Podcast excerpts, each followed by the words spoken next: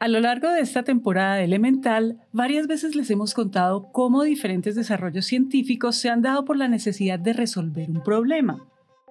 Sucedió con las vacunas, la cinta adhesiva y las maletas con rueditas, entre muchos otros. Pero, ¿qué pasaría si les dijéramos que hay un desarrollo que cuando se creó no sabían para qué servía?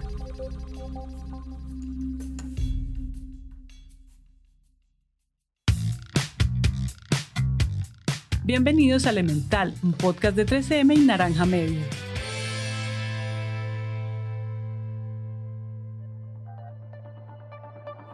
Este desarrollo del que les estamos hablando, de un tiempo para acá ha sido capaz de estar en todas partes. Cirugías, procedimientos estéticos, películas como Star Wars o Star Trek, eventos e incluso en el supermercado cuando queremos conocer el precio de algo. Y para este episodio queremos contarles su historia, no simplemente porque su origen sea un poco diferente a los demás, sino porque con ella podemos darnos cuenta de algo mucho más grande.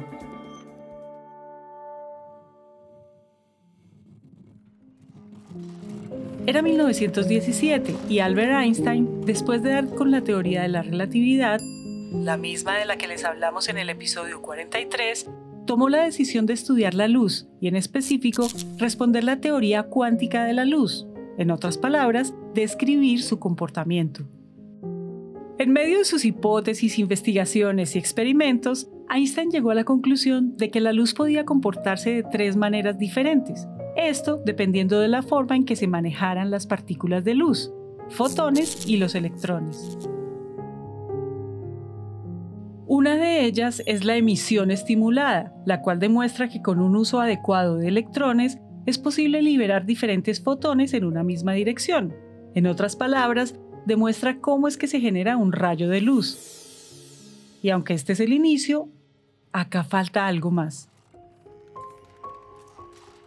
Las conclusiones a las que llegó Einstein por un tiempo pasaron a un segundo plano, principalmente porque las necesidades de la época eran otras. Sin embargo, durante 40 años, diferentes científicos a nivel mundial, impulsados por su curiosidad, se dieron a la tarea de comprobar esta teoría, y no fue hasta 1957 que Gordon Gould, luego de una noche de insomnio inspirado en el trabajo de otros científicos, logró redactar un manual para la construcción de un aparato capaz de generar un rayo, al que llamaría amplificación de luz por emisión estimulada de radiación, o mejor conocido por sus siglas en inglés, láser.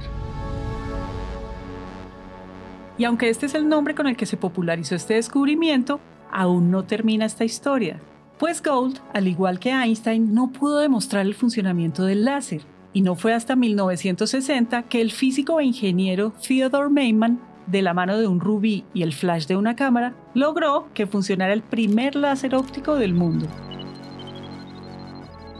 Hace unos momentos les decíamos que cuando se creó el láser nadie sabía para qué usarlo. De hecho, en palabras de Mayman, el láser era una solución en busca de un problema.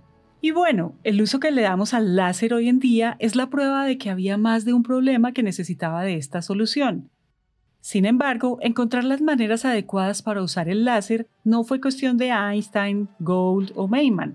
Diferentes personas en todo el mundo empezaron a encontrar maneras de usarlo. Y esto no solo gracias a su creatividad, sino también al trabajo en equipo, la conexión de conocimientos, el uso del método científico y por supuesto la curiosidad. Si les contamos esta historia no es solo como un dato curioso, con ella podemos darnos cuenta que con el impulso adecuado, una idea por más absurda, pequeña o imposible que parezca, puede ser capaz de revolucionar al mundo, así como el láser lo está haciendo. Solo se necesita de personas que estén dispuestas a dejarse llevar por su curiosidad y sus ganas de aprender. Y no, no nos referimos a que el mundo necesita solo de científicos y ya está. Pues si hubo algo que les dijimos a lo largo de esta temporada, es que nosotros, los no científicos, también podemos hacerlo. También podemos pensar fuera de la caja y lograr cosas inimaginables. Cosas que pueden empezar con algo tan sencillo como darle clic al episodio de un podcast que de la mano de 90 científicos y expertos de Latinoamérica es capaz de resolver cualquier pregunta a más de 65 mil personas alrededor del mundo.